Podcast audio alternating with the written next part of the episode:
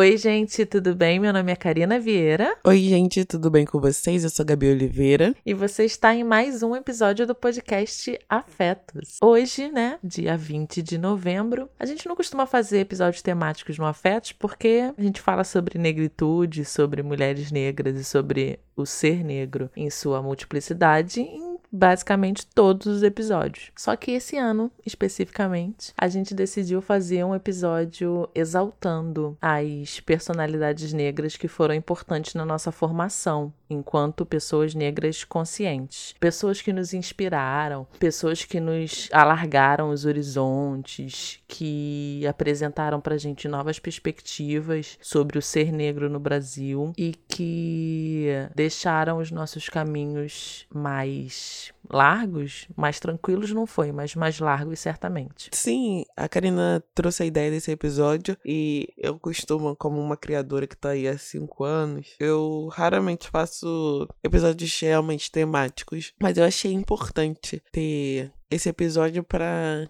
que as pessoas que nos escutam também saibam que a gente não vem do nada e a gente não tá num lugar de nós estamos aqui somente porque nós somos maravilhosos e falamos muito bem e decidimos simplesmente estar aqui. Não, teve muita gente que não só abriu caminho, mas também continua nos inspirando. E é isso. O episódio de hoje vai ser muito para compartilhar essas inspirações e para que vocês conheçam outras figuras super importantes e com uma trajetória incrível que a gente espera conseguir honrar. Sim, a gente recebe muitas perguntas no nosso inbox, tanto no Twitter, no Afetos, como no Instagram, no Afetos Podcast, de pessoas que têm estudado ou que têm um interesse em pessoas negras conscientes, né? Eu sempre bato nessa tecla. E sobre como a gente chegou, onde a gente chegou, quais são as pessoas que nos inspiram. A gente recebe muito pedido de referências bibliográficas, embora a gente também fale sobre isso na maioria dos episódios que a gente se propõe a fazer. E como a Gabi falou, é para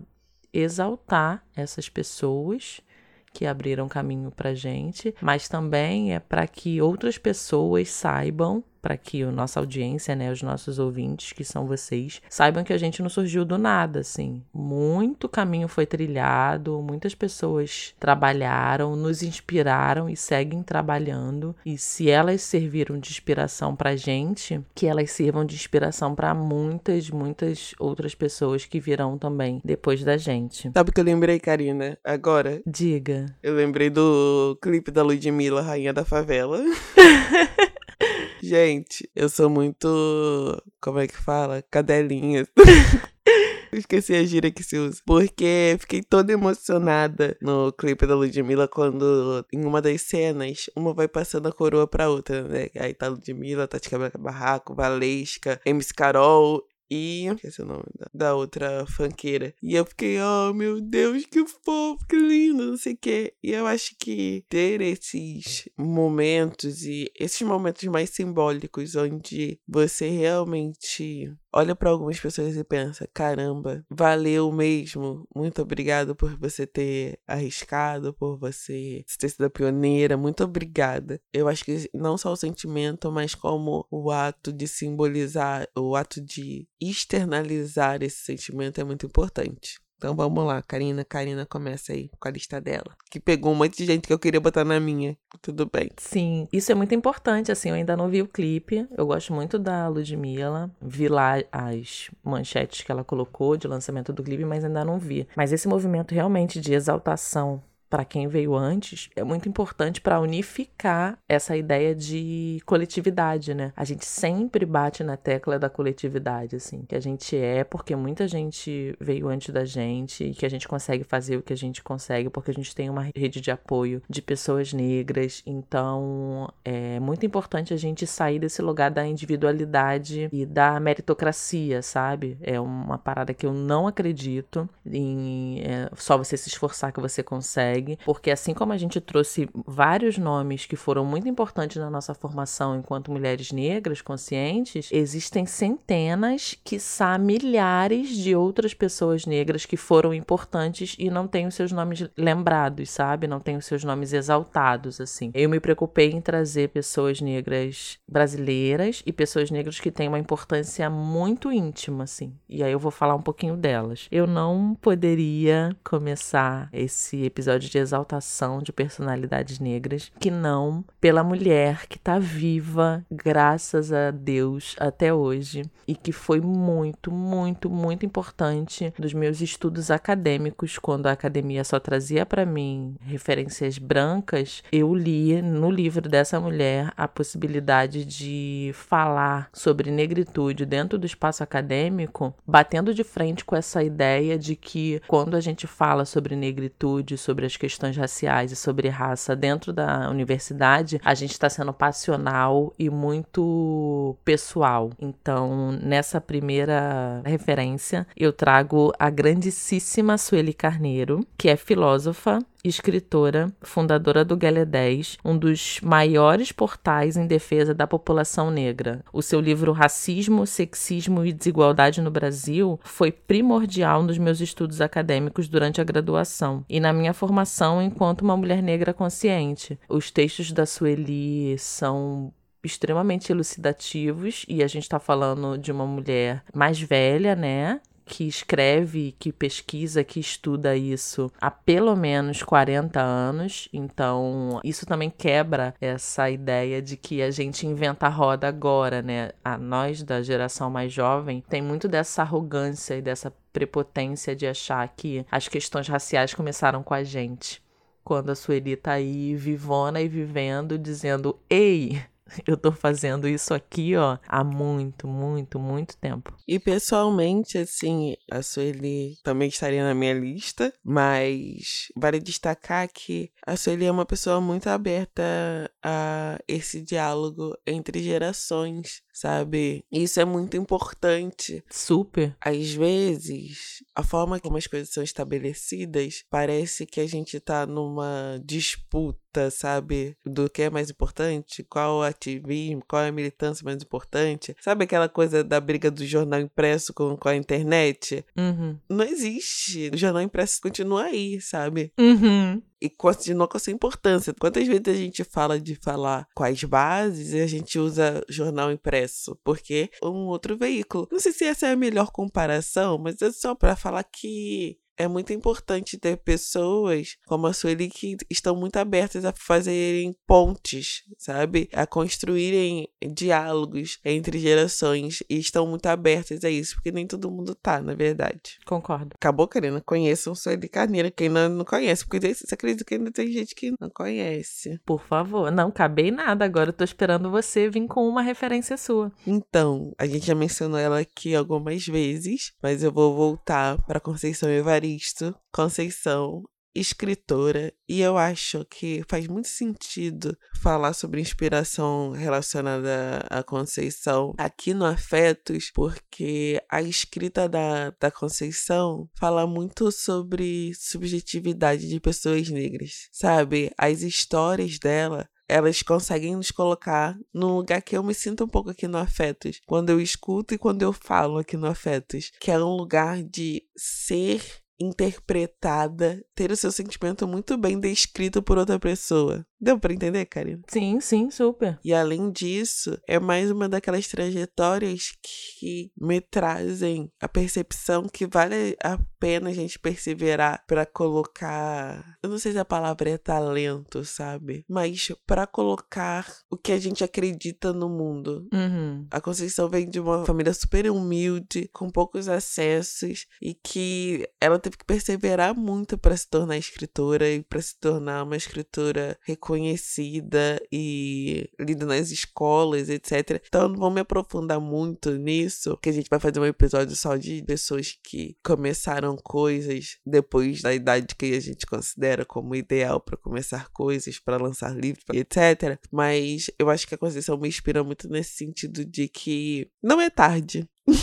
não é tarde e também vale a pena a gente compartilhar as nossas histórias e as nossas subjetividades. Sim, sim, sim. Conheçam Conceição Evaristo, pelo amor de Deus, leiam Conceição Evaristo. Exatamente. Leiam Conceição Evaristo, gente. Eu trago como segunda personalidade negra importante para minha formação a Bianca Santana, que ela é jornalista, escritora e autora do livro Quando eu me descobri negra. Esse livro me abraçou de uma forma assim, porque tem dezenas de relatos de outras mulheres negras e que me fizeram sentir por eu ser uma mulher negra de pele clara, que as coisas que eu passava, inclusive essa descoberta tardia, não era algo que eu deveria me envergonhar, sabe? Era nesse limbo realmente de ser fruto de relações, de uma relação interracial. A Bianca é uma escritora incrível, ela tem um respeito e uma sagacidade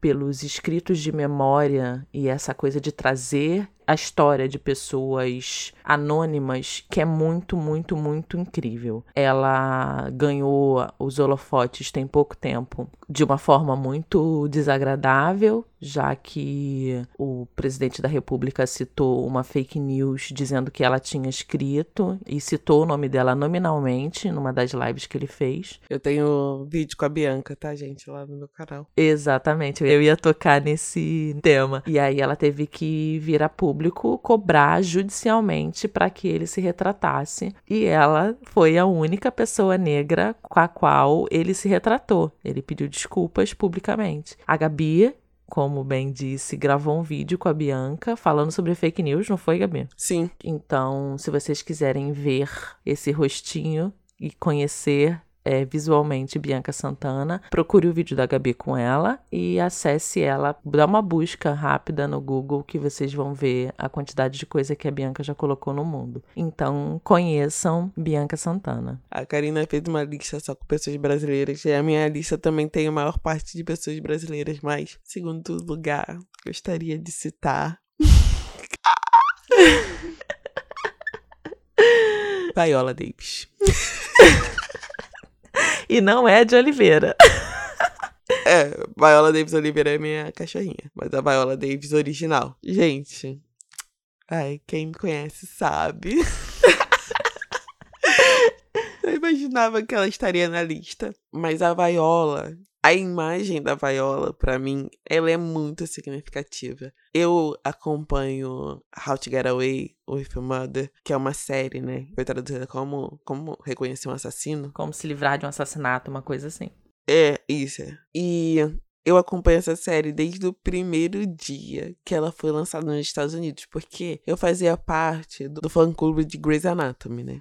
Aquelas, as histórias. Aí, toda a série nova da, da Shonda Rhimes, a gente do fã-clube assistia e tal, né? Porque você acaba sendo um pouco fã da Shonda. E eu lembro quando começou o Scandal e foi impactante, não sei o que, ter a Olivia Pope e etc. Mas a primeira temporada de How to Get Away tem muitas cenas muito profundas. Na verdade, a série toda, é porque a quarta temporada terminou na sexta. Também é uma série com diálogos muito profundos e com uma atuação incrivelmente. Mas ah, tudo bem, você é fã da pessoa só por causa da série? Não, porque, gente, já vi todos os vídeos da Viola Davis falando sobre a história dela, falando sobre Viola Davis Coach. Eu sou apaixonada por aquela mulher. Eu sou apaixonada, primeiro, porque eu acho ela uma pessoa muito autêntica. Eu gosto de autenticidade. Ela não mudou assim. Você pode perceber o jeito que ela fala, o jeito que ela se porta. É ela e pronto, assim. Ai, gente, ficaria três horas falando sobre a Viola Davis.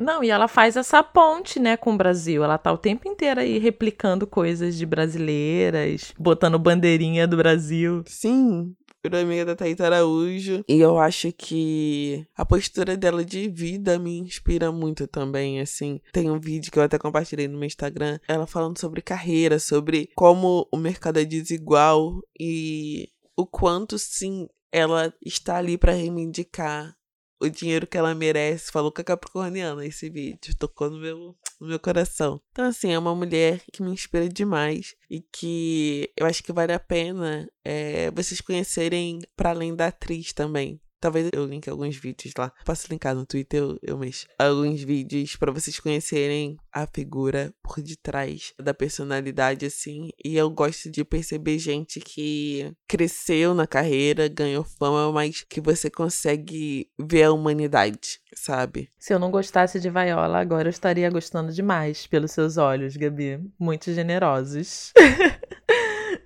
Então, a minha próxima personalidade, eu amo música, né? Como vocês bem sabem. Eu sou apaixonada por música, eu escuto música o tempo inteiro. E eu sou uma grande fã de rap. E a gente sabe, né, quando a gente faz uma leitura do rap nacional, o quanto era e ainda é um meio dominado pelos homens. E o quanto é difícil uma mulher se estabelecer, entrar, né, quebrar essa hegemonia masculina e se estabelecer como uma grande rapper. Então foi com muito, muita surpresa e uma grande alegria que eu descobri a Tássia Reis em 2014 há seis anos atrás. Assim que ela lançou o seu CD, que leva o nome dela, Tássia Reis, eu fiquei enlouquecida. Tipo, uma mulher preta, rapper nacional, que se destaca através de um rap jazz, que é o que ela faz, e que é inclusive o nome de uma das faixas do primeiro CD dela, esse CD de 2014 que leva o nome dela, e que se destaca com maestria no que ela faz. Então, assim, a personalidade que eu trago dentro da música e dentro de um ritmo que para mim ainda é muito masculino e que bota muito as mulheres num local de exceção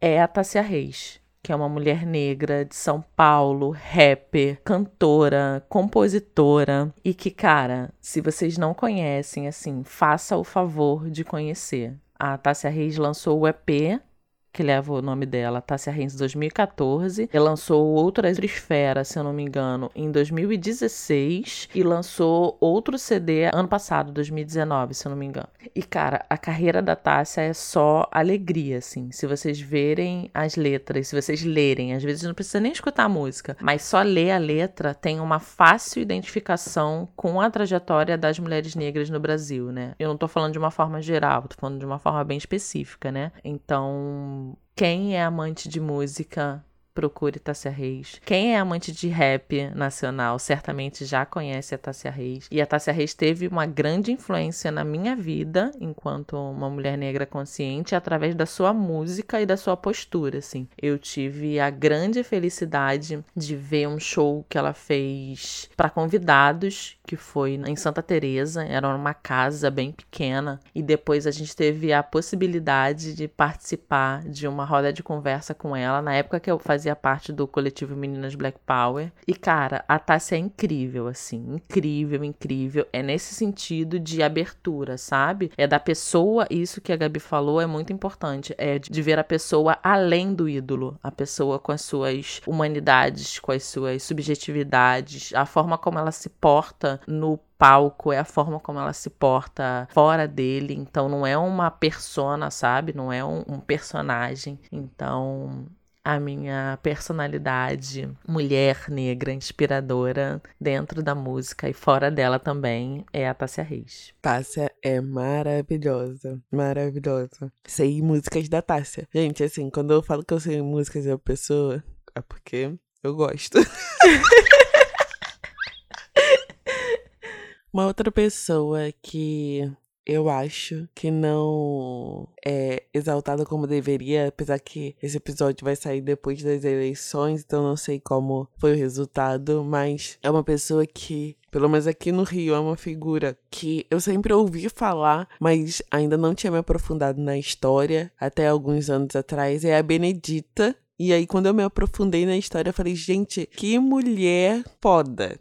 Assim, é, em relação a trabalho de base, de militância, de comprometimento com a luta política. Nossa, Benedita foi a primeira senadora negra eleita do Brasil e ela tem toda uma trajetória ligada à militância negra. Fora que, assim, gente, que figura carismática. Você escuta a Benedita falar e você fica assim, Sabe aquela pessoa que te prende? É, eu dei sorte que esse episódio vai sair depois das eleições, então a gente não vai ser acusada de influenciar ou fazer propaganda política no nosso episódio. Mas o meu voto aqui no Rio de Janeiro é da Benedita. Não pode? Não, gente, pode influenciar sim. Eu também já vou falar meu voto. Não tem importância, não. Não pode influenciar. Se ela foi pro segundo turno, bota no segundo turno na Benedita, gente. É isso.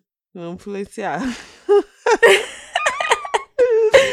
o meu voto é nela. Com certeza. Com certeza. Então, tem uma entrevista dela no portal do Alma Preta que é muito interessante também. Acho que a gente pode colocar o link. E nessa entrevista fala que ela começou a militância aos 17 anos na favela da Praia do Pinto, que é onde ela morava. Ela também lutou contra a ditadura, porque ela sempre foi de esquerda, gente. E assim, a Benedita é uma mulher que é cristã, ela sempre se posicionou assim, né, desde que eu conheço ela, e eu acho que pode servir de inspiração para muita gente que se sente meio desamparada em ser cristão, em ser de esquerda, e assim, acompanhando a trajetória da Benedita, eu vejo que ela é uma mulher que ela conseguiu muito manter o equilíbrio em, entre a questão política e essa questão do cristianismo e etc. Então, assim, se você tá meio perdido nessa coisa, eu acho que a Benedita é uma pessoa que você pode se inspirar para entender que você pode ser uma pessoa muito ativa politicamente, ser uma pessoa muito ligada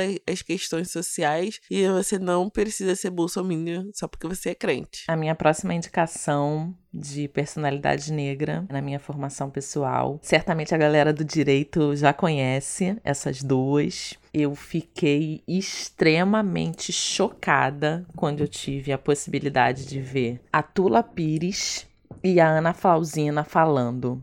Assim, pensa numa entidade, assim. As duas, tanto a Tula Pires quanto a Ana Flausina, elas têm uma potência na voz que meio que me hipnotizou. Eu conheci as duas quando eu era do coletivo Meninas Black Power e a gente fez um seminário internacional na PUC que durou três dias. A Tula Pires foi uma das coordenadoras do seminário, junto com a gente, e a Ana Flausina foi uma das convidadas. Elas duas são professoras, a Tula na PUC do Rio e Ana Flausino na UNB, se eu não me engano, e as duas também são doutoras em Direito. A Tula Pires e a Ana Flausino, elas têm uma relevância absurda para quem fala ou para quem estuda e pesquisa sobre genocídio da população negra no Brasil. Elas são mulheres do direito que levantam essa bandeira da responsabilidade do direito enquanto um aparato judicial para deixar a população negra, para deixar não, né, para fazer com que a população negra fique nesse lugar de subalternidade e para levantar a responsabilidade do direito dentro da pauta do genocídio da população negra. A Ana Flausina, ela tem uma dissertação de mestrado, se eu não me engano. O nome é Um Corpo Negro Caído no Chão e virou livro a dissertação dela, de tão incrível que é. Eu já tentei ler algumas vezes, mas como tem um juridiquês, né, já que ela é do direito, eu acabo não seguindo na leitura. As duas são pessoas que vocês não vão achar nas redes sociais. A Tola Pires não tem rede social nenhuma. A Ana Flausina, se não me engano, ela tem um Twitter, um Twitter não, uma página no Facebook que é da Brado Negro, que é a editora dela. Mas vocês vão ver coisas dela se vocês jogarem o nome das duas no Google. Vocês vão ver artigos citações, é, palestras, projetos que as duas tocam dentro do direito de uma forma maestral, assim. E, cara, eu sempre fico lembrando da forma como eu fiquei hipnotizada quando eu vi as duas falando, assim. Porque é de uma potência. A Ana Flausina, ela tem uns dreads que vão até o meio das costas, assim. E ela é uma pessoa altiva, que ela chega no local e todo mundo para, assim, todo mundo fica meio que hipnotizado. E quando ela começa a falar, eu gosto dessas pessoas que falam com propriedade, sabe? Que começam a falar e as pessoas vão ficando cada vez mais interessadas no que elas têm para dizer. Então elas estão duas figuras, imageticamente falando, muito poderosas, mas dentro das teorias, né, dentro da produção de saberes, pra galera que é do direito ou se interessa em fazer essa intersecção do direito com outras áreas, procurem, por favor, e se inspirem em Tula Fabiola Pires e Ana Flauzino. É com você, Gabriela. A outra pessoa que eu vou exaltar porque me inspira demais, esses dias eu participei com ela do podcast do Influência Negra, que fala sobre adoção. Depois vocês fiquem até atentas no, no podcast deles, porque estarei por lá. Essa mulher é Fabiola Oliveira, que eu tenho certeza que também tá na lista da Karina. Estaria. Ah!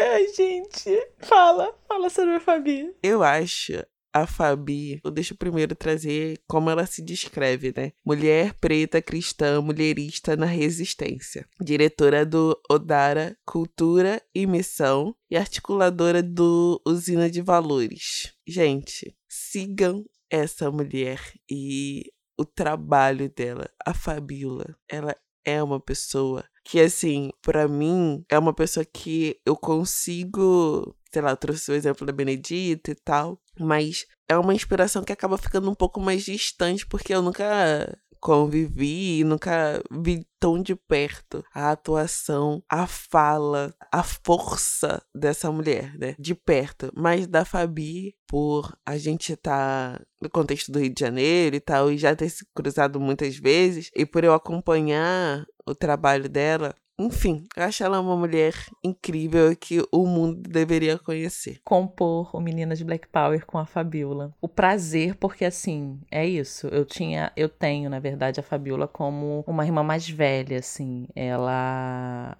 me abriu os olhos para várias coisas. A postura dela enquanto uma mulher religiosa, cristã, é muito incrível porque ela consegue impor as suas discussões a partir da raça dentro da religião. A Fabiola é de uma inspiração, assim. É isso que a Gabi falou. Às vezes a gente traz pessoas que são inspiracionais pra gente, mas que são pessoas que a gente encontra esporadicamente, ou são pessoas que são imageticamente muito inspiracionais. E eu tive o privilégio de conviver meio que diariamente com a Fabiola, assim. E ela é uma mulher inspiradora. A forma como ela se coloca no mundo, a forma como ela compra briga, no sentido de luta mesmo. Uma mulher extremamente responsável, extremamente acolhedora. Eu sempre lembro da Fabiola como uma pessoa que tem sempre braços. Se vocês tiverem a oportunidade e quiserem entender melhor um pouco de como ser uma pessoa cristã, e mesmo assim não deixar com que a pauta racial seja colocada para escanteio, sigam a Fabi Oliveira. Cara, que foda que você trouxe ela. Fiquei muito feliz agora.